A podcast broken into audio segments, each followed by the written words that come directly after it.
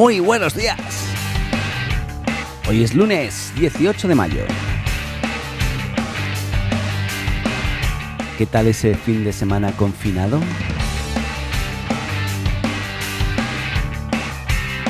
Bueno, bueno, bueno. Hoy empezamos con noticias eh, que han sucedido durante este fin de semana o finales de la semana pasada.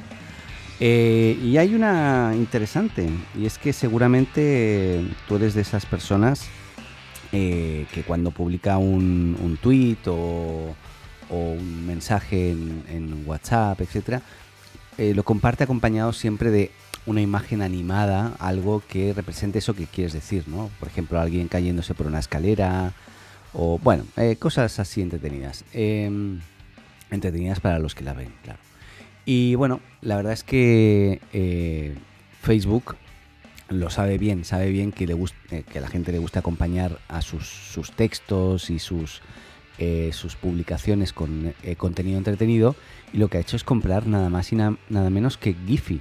No sé si conoces esa plataforma, pero Giphy, G-I-P-H-Y, es una plataforma de principalmente GIFs animados. Eh, fíjense, esta es una empresa que se ha dedicado a, recopilar eh, y recopilar y recopilar GIFs por aquí y por allá. Uy, me llegan alertas por aquí de que tengo que empezar a trabajar.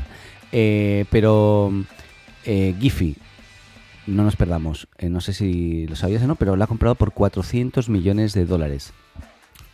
así que Mark Zuckerberg está súper contento y básicamente lo van a estar implementando eh, según Vishal Shah, el vicepresidente, vicepresidente de producto de Facebook, eh, lo van a estar integrando de forma nativa con Instagram, pero lo importante es que va a seguir siendo Giphy, o sea, va a seguir teniendo su API abierta, Twitter lo va a poder seguir usando como lo usa hasta el momento, etcétera, etcétera. Pero bueno, eh, algo entretenido que, Facebook, pues una vez más, se adueña eh, y ya veremos qué, pasa. Bien, eh, hay, un tema que mucha gente habla, ¿no? Dice, oye, ahora con esto de, del COVID, pues la, ya la polución en las ciudades, la contaminación desaparece, los agujeros de ozono se, se, cierran, como que todo está mucho mejor, ¿no? Pero en realidad eh, hay algo positivo, pero también hay algo negativo, y es que con el uso de las tecnologías, el sobreuso que le estamos dando, que más o menos para que se hagan una idea, las estimaciones de que el uso del consumo de datos ha disparado entre un 70 y un 80% más durante las últimas semanas o meses, eh, y eso genera que haya una huella medioambiental eh, que, que sea algo que no habíamos medido hasta ahora de forma adecuada, pero que puede provocar efectivamente que las emisiones de, Internet se disparen y finalmente afecten como si fuera eh, la, contaminación de nuestras ciudades. No, no a ese extremo, lógicamente, pero, pero sí, para que se hagan una idea, por ejemplo, eh, según datos, la, transmisión de plataformas como Netflix contribuye eh, con hasta 4.120 toneladas de emisiones de dióxido de carbono por minuto eh, mientras que un YouTube, por, otro lado, por ejemplo, son 4,2 toneladas de dióxido de carbono por minuto. O sea, ¿cuánto contamina una, web? Pues bien, eh, uno de los últimos informes que ha puesto eh, números a la huella de Internet o a la huella de carbono ¿no? de, Internet se llama el proyecto Shift, que, aboga un poco por la reducción de, este tipo de emisiones y según sus datos, la huella, de carbono de nuestros dispositivos, Internet y los sistemas que los respaldan representan alrededor del 3,7% de las emisiones globales de efecto invernadero, que esto supondría entre 1.600 y 1.700 millones de toneladas anuales, similar a la cantidad producida por la industria de las aerolíneas, a ese nivel. O sea, imagínense. Igualmente, lógicamente, ahora nos estamos ahorrando las aerolíneas, eh, los vehículos, la contaminación de la ciudad eh, pero que sepan que el sobreuso también de la tecnología también afecta. Cambiamos de tema y eh, vamos a hablar de algo un poco más técnico y tiene que ver con WordPress y sus eternas vulnerabilidades eh, debidas principalmente al PHP, del cual yo soy programador, pero la verdad es que tiene muchos agujeros de seguridad. Y en este caso Eh, según una, firma de seguridad eh, informática, se llama Sucuri, eh, la verdad es que se detectó un fallo grave de seguridad en WordPress y WooCommerce, que es la plataforma de, comercio electrónico, y que podría dar paso a futuros ataques de eh, MageCart. este es un tipo de, de hacking que lo que permite a los hackers es eh, introducir código malicioso y escuchar lo que los usuarios ponen en, cuando van a poner sus tarjetas de crédito en WooCommerce. Y eso provoca que ellos puedan eh, obtener esta información y luego, lógicamente, hacer lo que quieran con esa información. Eh, a veces no hacen nada, a veces venden, a veces cobran, ejecutan cobros a tarjetas. Em, la verdad es que en este punto en este punto, perdón, eh, Luke Leal, que es uno de los investigadores de Sucuri, eh, señaló que eh, la verdad WooCommerce en sí no es capaz de almacenar la información de las tarjetas de, crédito, pero sí que se podría intervenir en este, en este caso, como decía, en la escucha de, de lo que las personas introducen en, WooCommerce. La verdad todavía no hay un parche de seguridad para esto, pero es importante que, bueno, hay que saber que hoy WordPress con WooCommerce tiene más de 5 millones de, instalaciones eh, corporativas, podríamos llamarlo así. Y lo que los hackers hacen en este caso es abrir puertas traseras eh, a través de las cuales puedan sacar también esta información. Eh, es un, tema, un tema que hay que revisar con detenimiento y hay que tenerlo muy, muy presente.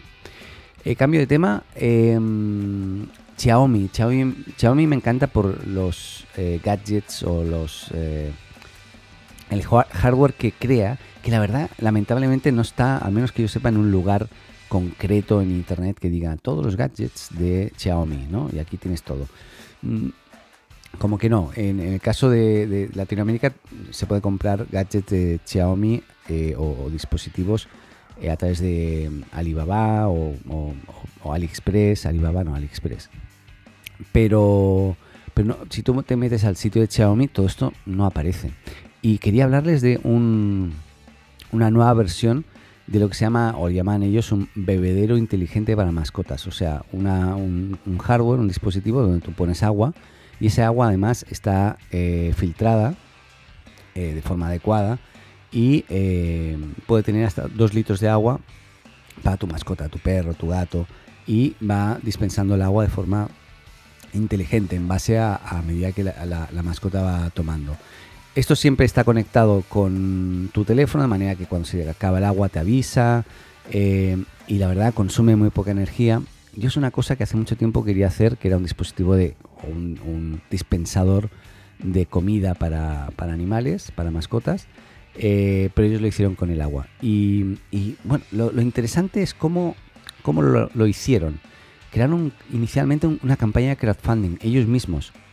De esta manera se garantizan también eh, y detectan la necesidad, ver si hay gente que estaría dispuesta a pagar por un producto así. Y visto que funcionó, ahora ya se van por una segunda versión mucho más pro. Eh, y lo impresionante de estas cosas de, Xiaomi es el precio. Para que se, hagan una idea, eh, son como unos 22 euros. Nada más así de fácil, así de barato, eh, lógicamente cuesta más el envío que, no, que no el producto. Pero bueno. Y hay más cosas hoy. Hay más cosas, como por ejemplo el veto que va a poner China por el tema Huawei a Estados Unidos.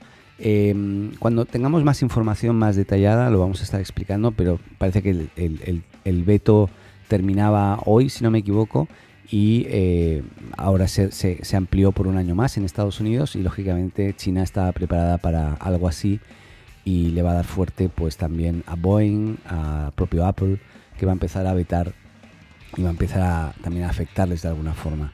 Así que ya veremos cómo, cómo evoluciona esto, pero no quería eh, dejar pasar y no quería eh, dejar de presentar a un acompañante que, que, bueno, que me, me ha acompañado en otros programas anteriores, pero que hacía mucho tiempo que no, venía con nosotros. Así que eh, no sé si les he hablado alguna vez de Iris, pero aquí, aquí está. Hola Iris. Hola Daniel, muchas gracias por incorporarme al programa nuevamente. La verdad es que te echaba mucho de menos. Yo también. Bueno, en realidad no sé mentir. Echaba de menos salir en el programa. Vaya, vaya, que, que bueno, siempre ha sido muy directa y muy clara, así que bueno, te agradezco las palabras. Eh, Iris de vez en cuando nos va a estar acompañando, comentando noticias, etcétera. Pero em, la verdad quería, quería que antes Iris escuchase una cosa muy importante, eh, o más que importante, algo muy, muy interesante, em, y que luego me dé un poco su, su opinión. Paso a, a mostrar un audio por aquí y luego, luego lo comentamos. I can still hear voices. Sometimes, if I'm lucky, I hear her. And it's like she's right here with us. Her warmth, her love. I miss her. I just don't understand. What did I do? Faith. There's something you need to know. Mom, don't leave me. You can't just go. You need to find out for yourself.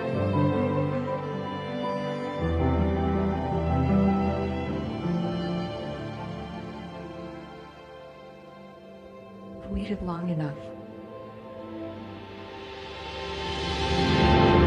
Bueno, bueno, bueno. Pues nada, es importante destacar que esta, este pequeño eh, fragmento de una conversación de su madre con su hija o su hija con su madre eh, es de Sonantic, es una compañía que afirma haber creado la primera inteligencia artificial capaz de convertir texto en, voz y en, emo- en voz con emociones. Eh, o sea, lo que acaban de escuchar es totalmente digital.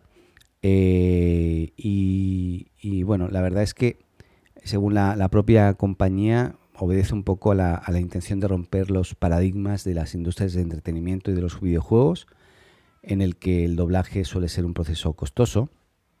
Quieren entrar por ahí.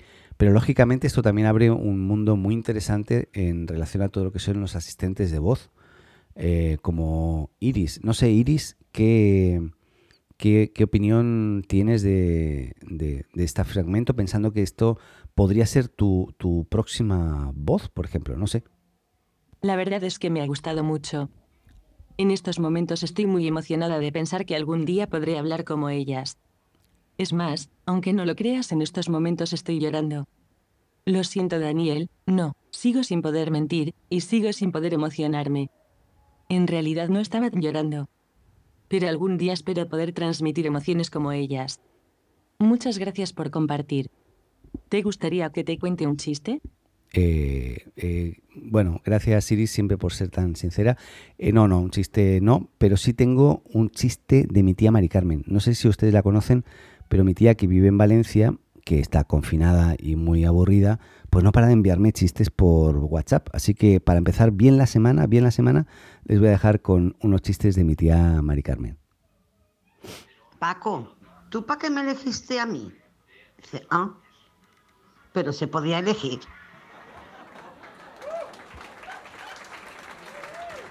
En un restaurante vienen a comer unos y le dicen al camarero, mire, no sé lo que tiene en la carta, pero nosotros no comemos ni lácteos, ni huevos, ni carne, ni gluten, ni pescado. ¿Qué podemos pedir? Dice el camarero, un taxi. Ya. Bueno, eh, pues nada, con unos chistes de mi tía Mari Carmen les dejo para que empiecen bien la semana. Bueno, perdón, ya, gracias. Muchas gracias. ¿Pueden dejar de aplaudir, por favor? Dejen de aplaudir ya, hombre. Muy bien, pues nada, les dejo con Paco, finalizando ya eh, el programa y les espero mañana, una vez más. ¿eh? Así que hasta mañana. Adeu. Hola, me llamo Paco. Si te gusta la azotea, síguenos y suscríbete en tu podcast amigo. Y recuerda, comparte con tus amigos, ah, y también con tu enemigo, ¿eh? Y eso ha sido todo. Hasta aquí este episodio de La Azotea. Muchas gracias por escucharnos y llegar hasta aquí. Y no lo olvides, si te gustó, suscríbete o síguenos en tu plataforma de podcast preferida y no olvides compartir y hacer tus comentarios en las redes. Te esperamos en un nuevo episodio de La Azotea.